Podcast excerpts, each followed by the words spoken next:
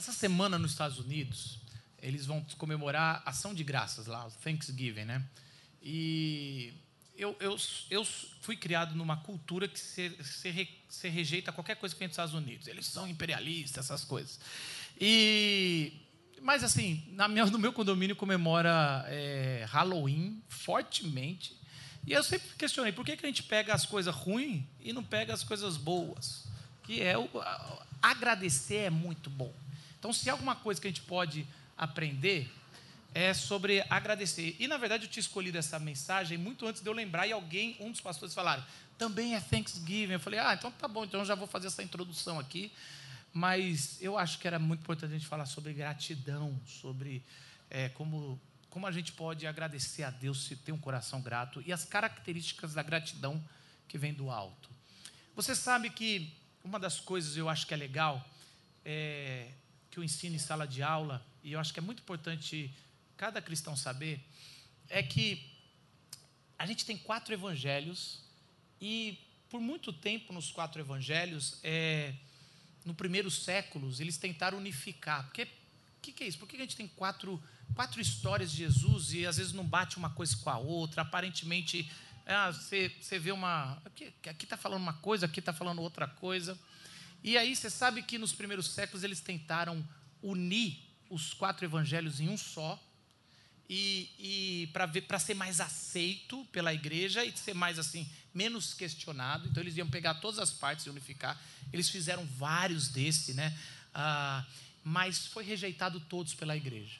A igreja entendeu que a visão de cada é, evangelista era importante para trazer como se fosse uma, uma é, um diamante que cada um enxergou um lado do diamante e cada ênfase que um dava principalmente os três primeiros que falam que são chamados sinóticos, ou o mesmo ponto de olhar, enxergou uma coisa diferente em Jesus.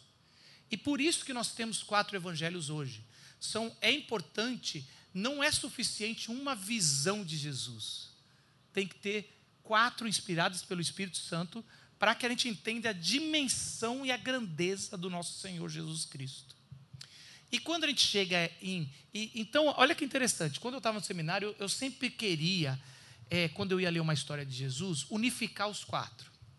Então eu aprendi assim: vai falar sobre Natal, tem que botar os, os anjos que um fala, os pastorzinhos que o outro fala, e os, os reis magos que, ah, que o Mateus fala. Então bota todo mundo junto e faz uma história. Ou a crucificação de Jesus, você faz isso.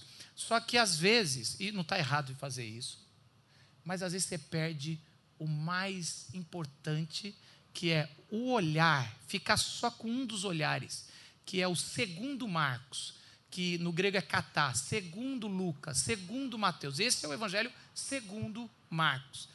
E Lucas, que é o que a gente vai entrar agora, ele tem um olhar muito legal, que vale a pena ficar só nele. E depois você lê as outras histórias. Lucas é o único estrangeiro a escrever um evangelho. E eu estou aqui olhando para o Steve. A visão de um estrangeiro é diferente da visão de, de um local. É, a, o estrangeiro ele enxerga coisas que quem está vivendo no dia a dia não enxerga. E o estrangeiro não enxerga coisas que quem está vivendo no dia a dia enxerga. E Lucas é um gentil que, que foi apaixonado por Jesus, viajou com Paulo, e ele está escrevendo a, a, um, com um olhar de fora, e ele sempre ressalta em Jesus como ele deu valor para as mulheres. Então, as principais histórias sobre Jesus valorizando as mulheres estão em Lucas. Ele reparou isso. É, Jesus valorizando os miseráveis estão em Lucas. Tem todos, mas tem uma ênfase em Lucas.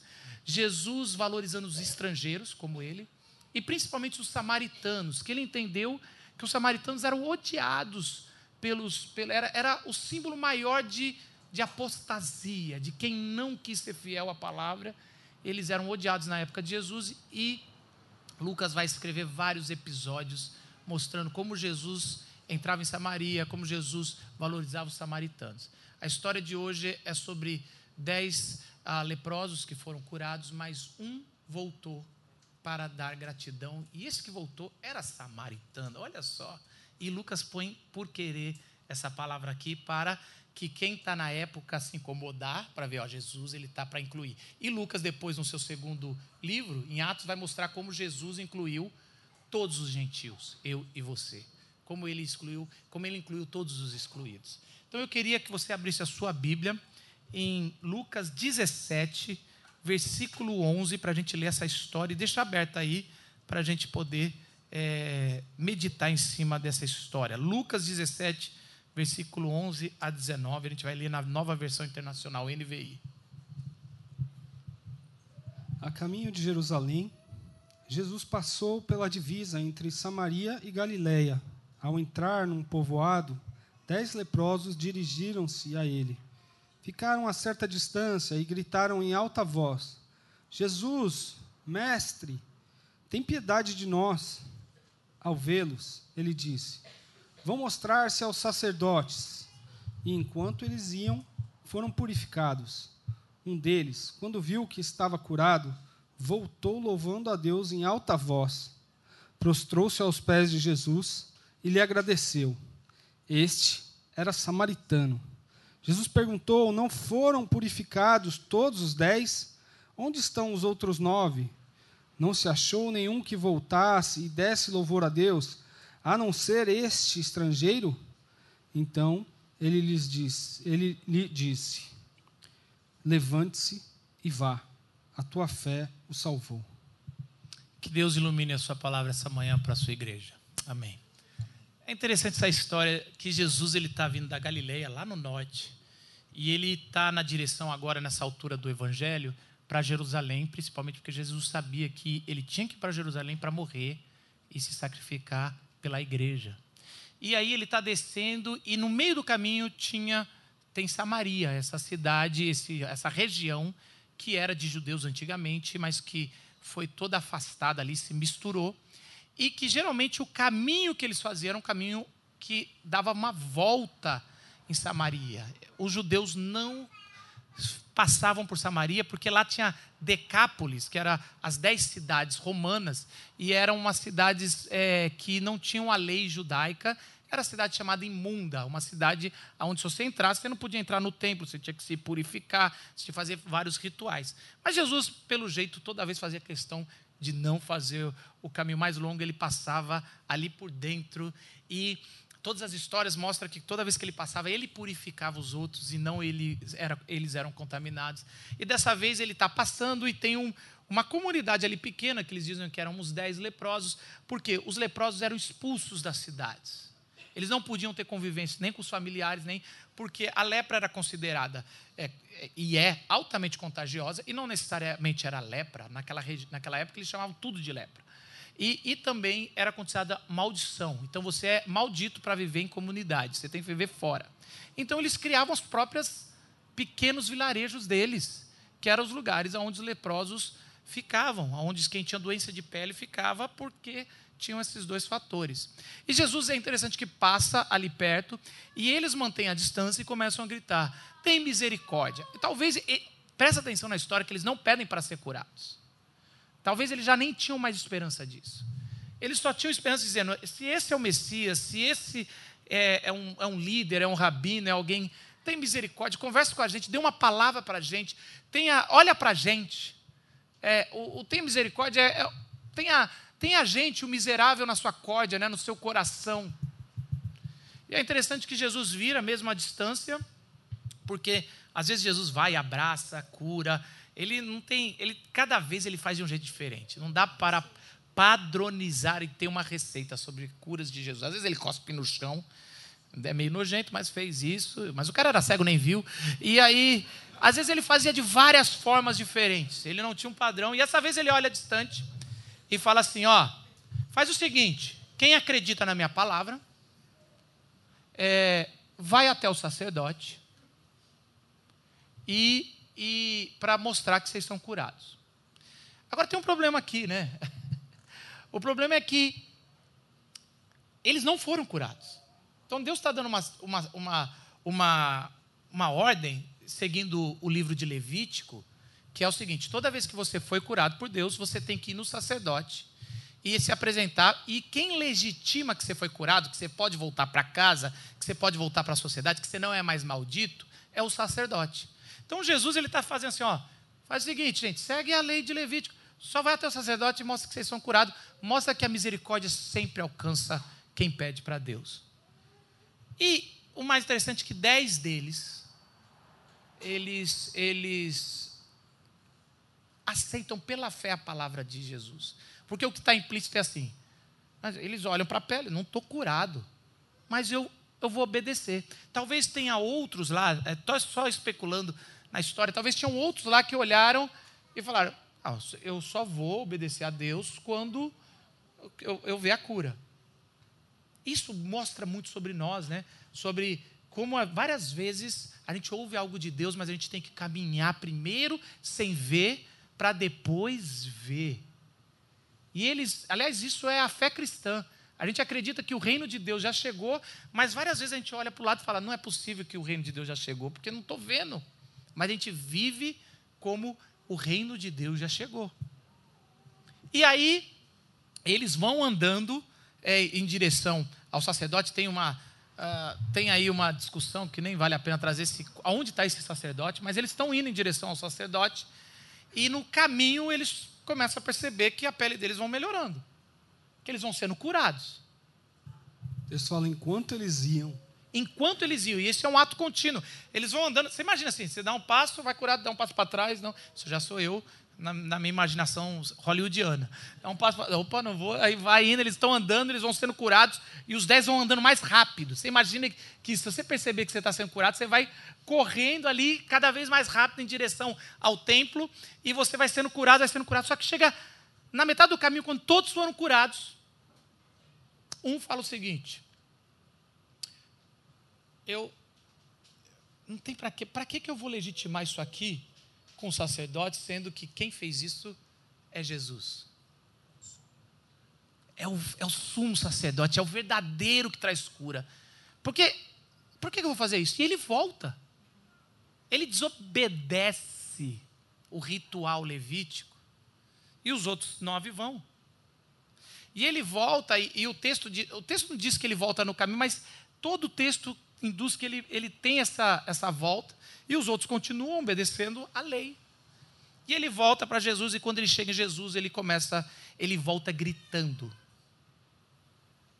Essa palavra voltar aqui no, no original, ela aparece 22 vezes em Lucas, e é uma palavra, uma das palavras mais favoritas em Lucas. E ele usa essa palavra voltar como conversão várias vezes. E aqui ele voltou, como se fosse aquela conversão. Essa palavra, Lucas está trazendo aqui várias histórias, como um link que está trazendo, ele volta, e ele volta, ele sai gritando, e, e qual que é o, te, o que, que ele grita mesmo? É, ele, ele grita glorificando a Deus, qual que é a expressão que Lucas usa? Ah, prostrou-se aos pés de Jesus e lhe agradeceu. Ele era samaritano. Isso. Um pouquinho antes, glorificando a Deus, certo? Ah, um deles, quando viu que estava curado, voltou louvando a Deus em alta voz. Louvando a Deus em alta voz. E é, e é aqui que eu queria dar a primeira pausa para a gente. A gratidão desse homem, desse 1 em 10, 1 em 9, né? 1 em 10, é, ele, ele ele tem duas características que eu acho que tem que todos nós que somos gratos a Deus ter. É a palavra voltar, que é essa palavra favorita de Lucas, e alta voz, esse proclamar também que no evangelho aparece várias vezes, fala em alta voz sobre o que Jesus fez. E, e essa característica é uma característica que Lucas está querendo dizer para nós, dizendo assim: se você diz que você é grato, mas você não tem esses dois atos, que é o ato de voltar a quem te fez um favor e declarar em alta voz, questione a sua gratidão. Isso vai trazer algo muito importante, porque a maioria de nós somos assim, eu pelo menos sou assim. Eu sou grato, mas eu sou grato assim, pô, a pessoa sabe, no olhar sabe que eu fui grato, obrigado. Se quando você está casado há muito tempo, e a pessoa faz todo dia um favor para você, ou cozinha para você, ou arruma a cama, ou a coisa, você fala: ah, não, já sabe, eu agradeci uma vez. Lá no casamento, na lua de mel, já não precisa mais, né? E, E aí você fala, não, no olhar a pessoa sabe. Ou no sorriso. E, e tem uma, um certo fundo de verdade, mas a, quando você é grato para valer, existe essas duas coisas, essa conversão a, a fala dizendo, muito obrigado. Eu quero agradecer a isso. E aí, a, a primeira, talvez, pausa que a gente tem que, de, tem que ter é quantas vezes você, é, você, fez, você faz isso. A, a, a minha funcionária lá em casa deu. No começo do ano, ela deu faísca lá, pegou, um, pegou dias ruins dela, pegou dias ruins de todo mundo, e ela foi embora. Falou: no meio do. do, do não vou mais ser babá aqui, não vou ficar mais aqui, estou é, largando agora antes que eu faça algo. E largou, e eu lembro que ela ia voltar uma semana mais tarde para só pegar a carteira dela e, e seguir o caminho. E, e é, eu falei para minha esposa, eu falei para ela, eu, é, deixa aí na portaria. Eu falei, não, eu quero que você suba, eu quero que você venha falar com a gente aqui em casa. Eu preciso, eu preciso falar uma coisa para você antes de você ir embora. A gente tem muito tempo caminhando e, e a gente não pode não pode romper dessa forma. E ela, tá bom, eu acho que ela, eu imagino que depois ela contou que ela, é, o Marcos vai dar um, como é que você sai desse jeito? E realmente eu estava com isso no coração. Foram anos para ela sair desse jeito, no meio do dia, brava. E aí, quando ela veio, eu dei o carteira, e talvez seria o, un, o único exemplo que eu vou dar nos últimos tempos aqui, bom meu, mas Deus me, como, me, me tocou para falar, eu quero só agradecer, você foi muito especial. Eu confiei o que eu mais valorizo, meus filhos, a você e você fez com excelência, você fez bem. A gente ama você nessa casa. E ela começou a chorar. Moral da história, ela voltou. Não fiz para isso.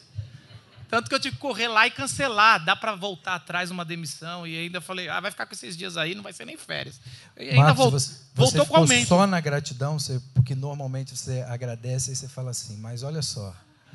Você deu muito mole aí. Tal. Nesse Paulo, caso, Paulo, não. Devo ter feito isso um Paulo, pouquinho. Você acha que você... Não é Deixa eu só contar o lado nossa bom. experiência com o Marcos. Mas foi por é. isso que ela voltou, porque você ficou só na gratidão. Não, fiquei não, só na gratidão. Assim, eu falei, olha, é lógico que eu estou chateado, tudo. Mas eu, eu entrei, na hora que eu entrei, eu entrei. E ela começou a chorar e me deu mais força para falar bem. Eu falei, agora eu vou torturar ela com bondade. Ah, agora veio a verdade à tona. Esse é o testemunho bom do pastor, é. gente. Esse é o exemplo positivo. Mas ela, ela é muito especial mesmo. E, e, e eu quero só dizer o seguinte: por que, que eu não fiz isso durante os anos para não precisar fazer no horário crítico? É tipo um casal que está se separando e na hora final que já assinou o divórcio, sabe? Aquele já passou tudo. Foi até bom, não foi? Aí o pessoal consegue abrir paz. Não, cara, faz a paz durante. Fale. Volte e fale, porque isso vai fazer a diferença. Fale não só com seu marido, com a sua esposa, fale com seus filhos, as qualidades. É difícil, eu sei que é difícil, mas essa é, esse é o fruto de quem é grato. Esse é o fruto de quem reconhece. Fale para as pessoas que te servem, mas eu pago. Todo serviço, mesmo pago, é voluntário. Que a pessoa pode ser, procurar em outro lugar. Fale para quem te serve, fale para quem você serve as qualidades. Ah, não vou elogiar meu patrão. Ele encontre coisas boas. A instituição que a gente tanto bate aqui, agradeça quem seja o responsável pelas instituições. Pelas instituições. A, gente, a vida toda eu critiquei o SUS, com muita razão, porque eu vivi muito do SUS. Eu sei que, que é passar 30 anos sem, sem é, plano de saúde. Vivi do SUS. Tudo era uma bezetacil. Não importa que você tinha, era uma bezetacil. Mas foi tão bom também ver na pandemia o SUS salvando tantas vidas e agradecendo. A presbiteriana que eu, que eu sou desde avô, nem tinha nascido. Tem críticas, tem, mas é tão bom estar numa igreja séria teologicamente. Uma igreja que, que a gente Bom, tem tantas qualidades que é até difícil eu lembrar, ou não estou lembrando. o Carlos está ali, conseguindo. Repente, ele ajuda Eu não estou conseguindo. Me ajuda aí, gente. Eu tô, estou precisando aqui. Tá inomináveis, inomináveis qualidades, né, Marcos? Carlos Calda está aqui, que é do presbitério. Brincadeira, viu? Ah, mas não sei, o que, que você acha, Paulo e, e Gustavo? Eu lembro sempre de uma coisa que meu pai diz. Meu pai, eu, eu, eu nunca me esqueci disso. Ele, ele falava: a gratidão é o combustível da nossa fé. Quando você é grato e expressa a sua gratidão, você está é, inconsciente ou conscientemente alimentando a sua fé. Daquela coisa né, de mais tarde poder trazer à memória aquilo que me dá esperança, aquilo que alimenta a minha fé. Então, quanto mais eu percebo com gratidão, mais eu creio no que ele está fazendo e vai continuar fazendo, por tudo que tens feito, por tudo que vais fazer. Então é isso, um coração sensível ao que, ao que Deus tem feito. Ele agradece, ele é grato e ele diz: Esse Deus é maravilhoso, ele vai continuar fazendo. Mesmo quando eu não estou percebendo, ele está fazendo. Então eu, é, sobre, sobre gratidão, eu, eu trago sempre isso comigo. A gratidão alimenta a sua fé. Se você tem sentido a sua fé fraca, talvez, talvez, apenas uma reflexão, esteja faltando gratidão, sensibilidade para a percepção do que Deus tem feito. E isso alimenta a nossa fé. Você sabe que, uh, vou dar um exemplo positivo meu também, nesse tipo do Marcos aí. Brincadeira, mas oh, essa semana, conversando com a, com a Flávia, foi algum momento em que eu fui agradecer ela, eh, pedir para ela me agradecer um negócio. Olha que um exemplo positivo, claro. Aí, aí eu falei, é, e aí? Tipo, fiz um negócio lá. De nada. Aí ela tipo assim, assim é, quase Ou de isso. nada, é muito Quase legal. isso, foi quase nessas palavras. Aí foi curioso que ela falou, agora tem que agradecer por isso. Falei, é, não tem não, mas para o meu coração pecador seria bom. E mais ou menos isso, mais ou menos nessas palavras. Aí, e aí a gente começou no hábito ali, na brincadeira, agradecer por coisas que eram feitas diariamente e que, assim, cara, não mudou o olhar, assim, mudou o olhar, porque é, é como se fosse não, não é óbvio, cara. Ela decidiu fazer algumas coisas, eu decidi fazer algumas coisas, e não é demais agradecer. Isso foi voltando um respeito e uma consciência na relação, sabe? De coisas que às vezes a gente. Pô, é o mínimo, né, gente? Eu já estou fazendo isso. Geralmente a gente contabiliza os nossos, né? Eu já estou fazendo isso, isso, isso. O mínimo é que a pessoa faça aquilo, aquilo, aquilo, outro. E não é verdade, né, cara? Não é verdade. As relações não são assim. As relações elas precisam é, desse olhar. Elas ficam mais, mais, mais intensas e mais um coração mais, com mais noção da relação, do bem que aquela relação faz, quando você agradece o que aparentemente é óbvio, né? Então, está acontecendo isso né, lá em casa, né, Flávio? Mais ou menos. Legal, hein, Flávio? Mais ou menos isso, né? Me vem uma coisa também que, às vezes, a, a, a gente lida com a, a falta de gratidão do outro, não manifestando a nossa. Lá em casa tem isso. Tipo assim, pô, fiz um monte de coisa, Luísa não me agradeceu, não falou nada, também não vou falar. Gente, isso é um ciclo de morte e de perdição. Chega de exemplos positivos nossos, Cheio, Paulo. É. Porque, na verdade, o, o certo é fazer o que o Marcos falou. Você, Eu estou bom aqui. Vai fora. Você, você demonstra a sua gratidão, a ponto do outro se emocionar e chorar na sua frente. É melhor isso, é melhor esse caminho, de você demonstrar a sua gratidão, mesmo que o outro não tenha demonstrado. E isso muito provavelmente vai influenciar, afetar positivamente aquela pessoa. Quem sabe para perceber também o que você tem feito. Você sabe que esse é, um, é, um, é tipo um exercício. Eu, eu me considero uma pessoa melhor do que 10 anos atrás nesse, nesse assunto, porque 10 anos atrás, eu lembro mais aproximadamente, eu lembro que eu falei, eu tenho que falar mais as, as, as minhas gratidões para as pessoas. Eu lembro que eu fui impactado em alguma mensagem e, e, eu comecei a ter esse exercício. Às vezes eu esqueço, mas eu tento falar mais. E eu sou uma pessoa na, naquele negócio das cinco linguagens do amor. Eu sou da, da, do verbal, do ouvir, me carrega as energias, e falar. Então é mais fácil para mim. Então, assim, eu comecei a fazer esse exercício. E, assim, gente, eu só experimento coisa boa. Por, por sair da zona de conforto e falar a, com gratidão. Falar, às vezes, se possível, sem interesse assim, falar coisas na hora certa. Assim. Se você já está devendo alguma coisa, não vale a pena elogiar. Já, já precisa pedir perdão. Não é, não é nesse momento. O elogio tem que vir no momento bom. E, e aí, tudo isso começou a mudar muito. Então, a gente vê aqui nessa história, primeiro ponto, você que gosta de anotar os pontos, assim, é, a gratidão gera atos claros de agradecimento.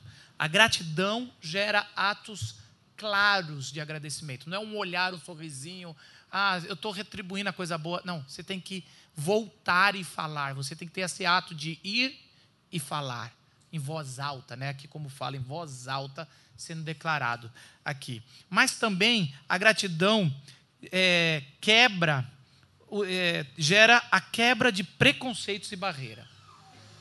E se você olhar nessa história, geralmente a gratidão ela quebra é, preconceitos é, na área de, eu anotei aqui, ele pega preconceitos, limitações com estrangeiros por religião, preconceitos de religião, é, preconceitos de condição financeira, preconceitos de condição de limitação física. E nessa história tem toda essa quebra de preconceito. Quando aqueles homens estão totalmente isolados de uma sociedade, totalmente condenados à morte física, mas psicológica de não viver em comunidade, Jesus ele, ele dá uma ordem de cura, mas ele pede para eles irem até o sacerdote seguindo a lei. Talvez se eu estou lá, eu falaria: para que, que eu vou para essa religião e esse sacerdote que me condenou a ficar longe de tudo que eu mais amei? Para que, que eu vou é, seguir essa religião ou seguir esse, costume de algo que só me condenou? É obedecer uma lei que me obedecer penalizou. Obedecer uma lei que só me penaliza. Então, assim, é, aqui Jesus ele está, é, a gente não entende porquê, existe um grande, mas Jesus ele decide ir por esse caminho na cura. Vai lá, é, confirmar, né? E, e, e, e, aí, quando aquele homem volta no meio do caminho, é, ele aparece, ajoelha com, em Jesus, ali nos pés de Jesus, ele clama em voz alta, glorifica a Deus por Jesus, e aí Jesus ele faz uma pergunta no versículo 17 e 18, sim. Jesus perguntou: Não foram purificados todos os dez? Onde estão os outros nove?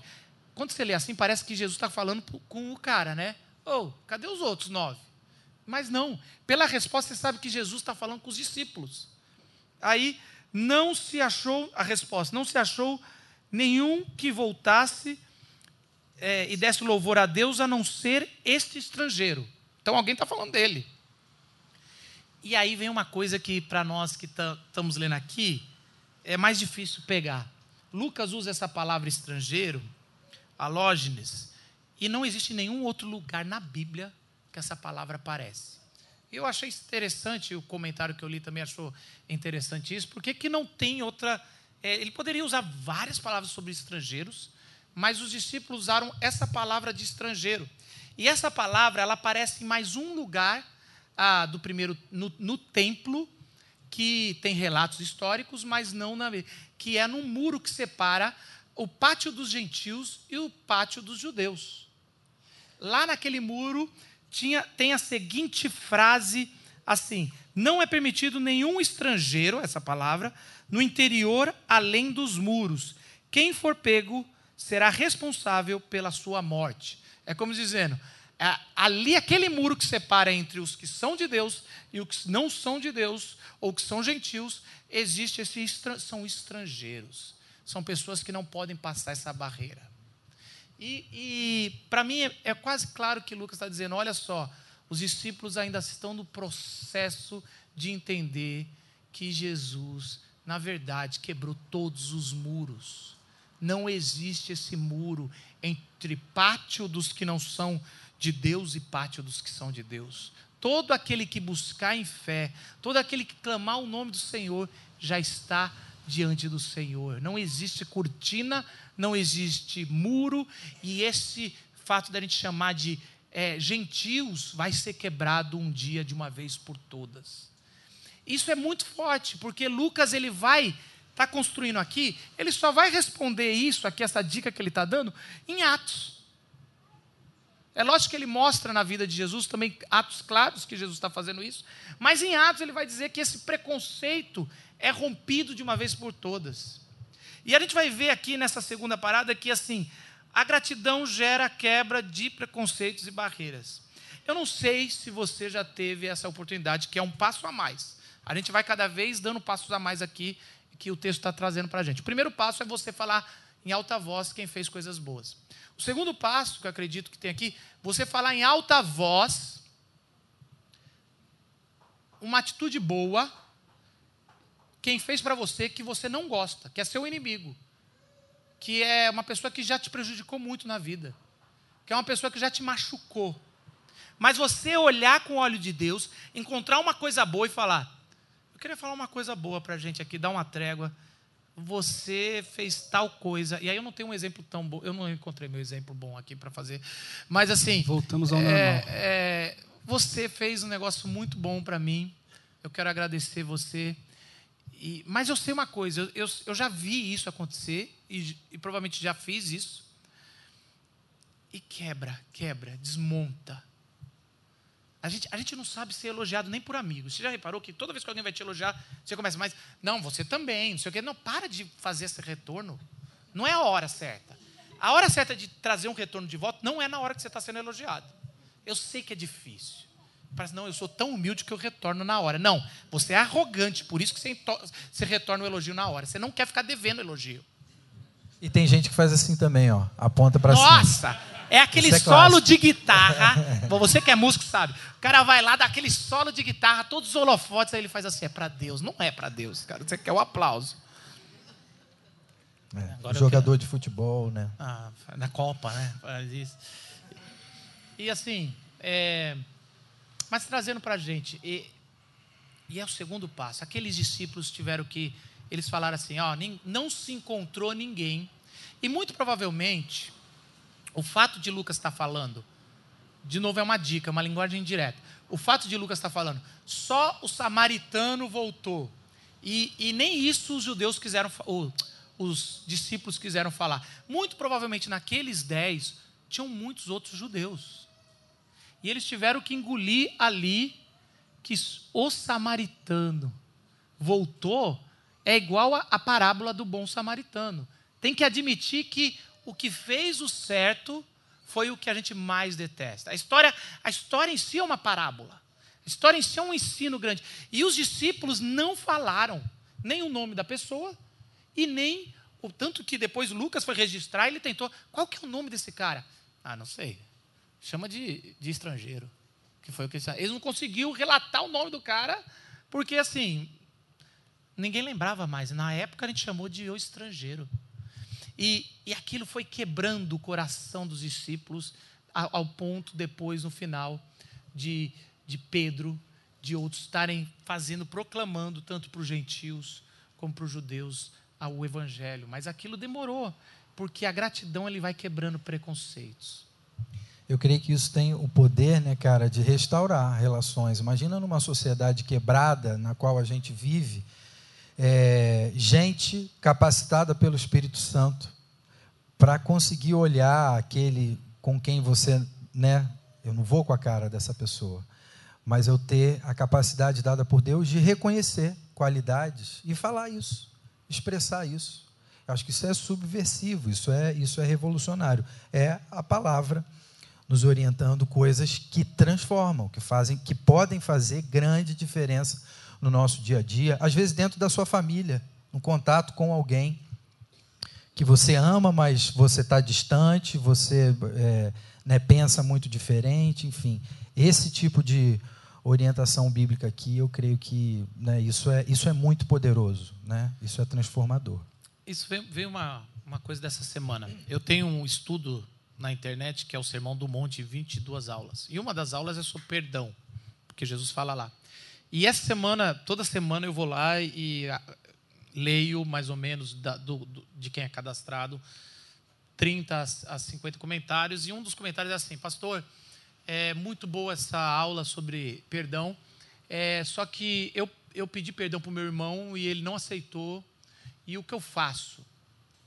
É, eu estou muito triste porque ele não aceitou. E eu escrevi lá na hora, eu também estava com, com pressa, você fez sua parte. Agora, talvez eu vou ter que voltar lá e apagar e, e, e mudar. Porque na minha cabeça eu poderia falar agora, lendo a palavra de Deus, o seguinte: faz mais uma coisa. Elogia alguma coisa no seu irmão que fez diferença na tua vida. Declara em voz alta. Porque o perdão você já pediu, já está legal, mas veja, a, o, mas tem que ser um elogio sincero. Talvez eu vou voltar lá. Faça isso, porque existe sempre uma coisa a mais do que pedir perdão, que é a gratidão como uma bomba que quebra barreira. Então, se você tem um relacionamento quebrado há anos, que você fala, já fiz de tudo, não dá mais. Então eu te desafio, essa semana, procure no teu coração o que, que essa pessoa fez de melhor e, e faça de coração, não faça também Faça, uma técnica. Não, faz né? uma Vou técnica e não faz como eu fiz aceitar. com a minha funcionária para dar aquela torturadinha. Faz assim, com gratidão e joga essa semente de amor como uma bomba lá dentro. E se não, não der, mas pelo menos você fez o que, que a palavra de Deus manda fazer. Então, a gente, se a gente viu aqui que a gratidão gera atos claros de agradecimento, a gratidão gera a quebra de preconceitos, de barreira, e por último, a gratidão gera louvor a Jesus Cristo. E é interessante que aquele homem, mesmo no meio do caminho, é, tudo indica que ele nem chegou lá, ele volta, porque a gratidão dele por Jesus, ele falou: se eu for até lá, tanto se for em Jerezinho ou em Jerusalém, se eu for até lá, e eu vou perder o mestre. Então, assim, ele no caminho ali, ele fala: ainda dá tempo de eu alcançar, eu quero, eu quero voltar e eu quero beijar aqueles pés. E ele volta correndo, ele beija aqueles pés, agora numa distância diferente. Antes era de longe, tenha misericórdia de mim. Agora é nos pés de Jesus, falando de forma clara: o Senhor é Salvador, o Senhor me salvou, eu quero agradecer, louvar a Deus pela tua vida. E ali Jesus deixa essa adoração ser feita, porque Jesus sabe que é Deus. Ali está rompendo tantas coisas da hora. E ali, é, aquele, aquele é, samaritano, ele está louvando a Deus. E, e isso é a, a coisa mais importante. É, todo o agradecimento feito ao próximo gera louvor a Deus. Porque você está.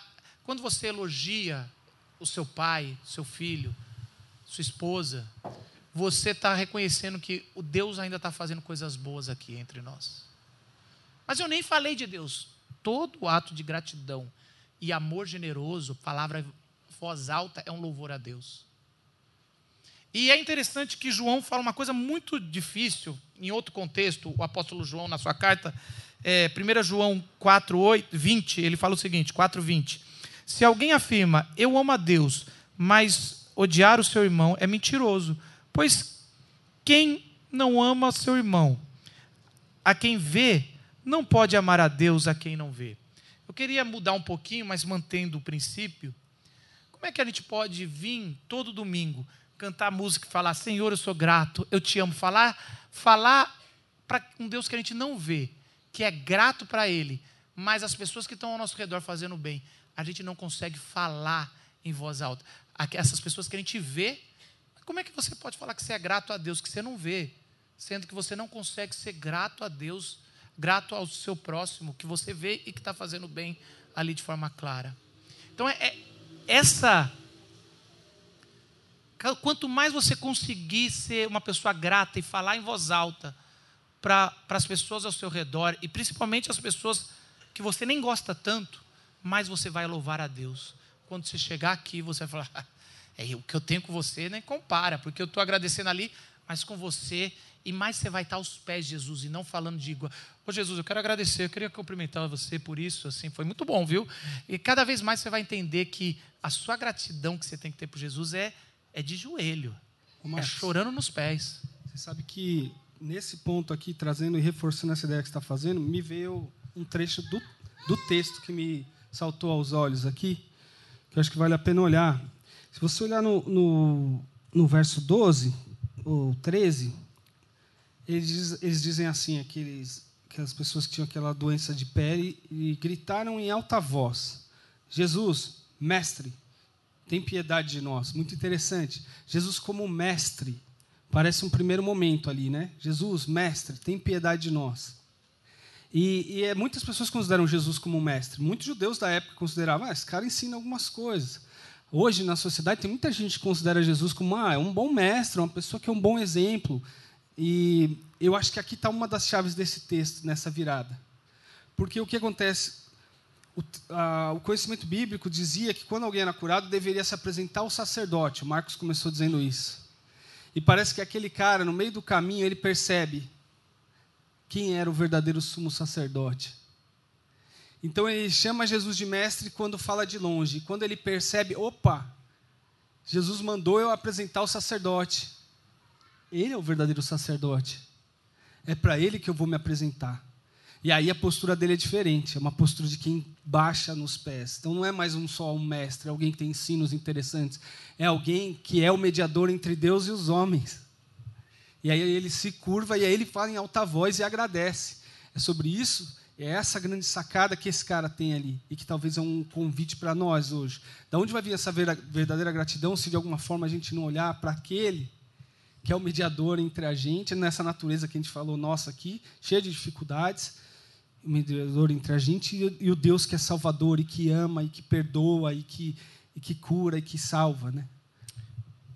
Eu queria encerrar falando do último estágio. Se você tem o primeiro, que a gratidão é, leva. A gratidão, ela. Agora deu branco. Me ajuda aí. A gratidão ela gera atos claros, né, atos de, claros de, de, agradecimento em voz alta. Depois a segunda é a gratidão vai gerar quebras de barreiras e preconceitos com as pessoas que você não gosta ou que fazem mal para você. A terceira é a gratidão gera intimidade com Deus. Louvor a Jesus Cristo. Louvor a Jesus Cristo. Mas a quarta ainda está em Jesus e a gente pode experimentar um pouquinho. Jesus, quando ele foi, na última noite, ele ia ser traído, e, e ele pega o pão e, e o vinho, e ele senta com seus discípulos e está o traidor ali, e ele não rejeita. Ele dá graças, ele mostra a gratidão, dá graças pelo pão, pelo vinho, oferece aos, ao inimigo, olha só, como uma gratidão a Deus pela equipe. E depois ele pega um, uma toalha e vai lavar os pés dos discípulos. Eu acho que a última a última fase que Jesus mostra da gratidão, que é isso sim é, é espiritualmente poderosíssimo, é ser grato por poder servir. Porque até então a gente está falando de gratidão de quem fez coisa boa. Mas Jesus agradece o fato de poder servir poder ter amigos aonde ele lava os pés, o, a, o, a, gratidão de poder trabalhar e nem estar tá ganhando o que tá, deveria estar tá ganhando. É, a gratidão é de poder ser um marido bom e sabendo que a esposa nem está fazendo o que você acha que vai. Obrigado, Senhor, porque eu é uma condição de eu posso servir. Obrigado, Senhor, porque eu tenho recursos para dar a mais do que todo mundo. Obrigado, Senhor, porque eu tenho tempo para sentar com o miserável. É quase como assim, Lucas está dizendo: olha, olha Jesus. Ele enxerga todos os excluídos e agradece a Deus porque ele teve o privilégio de incluir e ele dá esse privilégio para a igreja e dá para você. Todos nós podemos servir, todos nós podemos, em Jesus, começar a ter essa fagulha da gratidão mudar. É um, é um nível superior que só Jesus tem, mas é que Ele quer dividir com nós e Ele quer dividir com você. Aonde o coração é tão grato que você agradece pelo privilégio de servir não só a Deus, porque é um privilégio, mas o privilégio de servir o próximo, sem reconhecimento, sem nada. Você agradece por estar servindo. Eu quero agradecer você por você deixar eu te servir, por você aceitar essa oferta.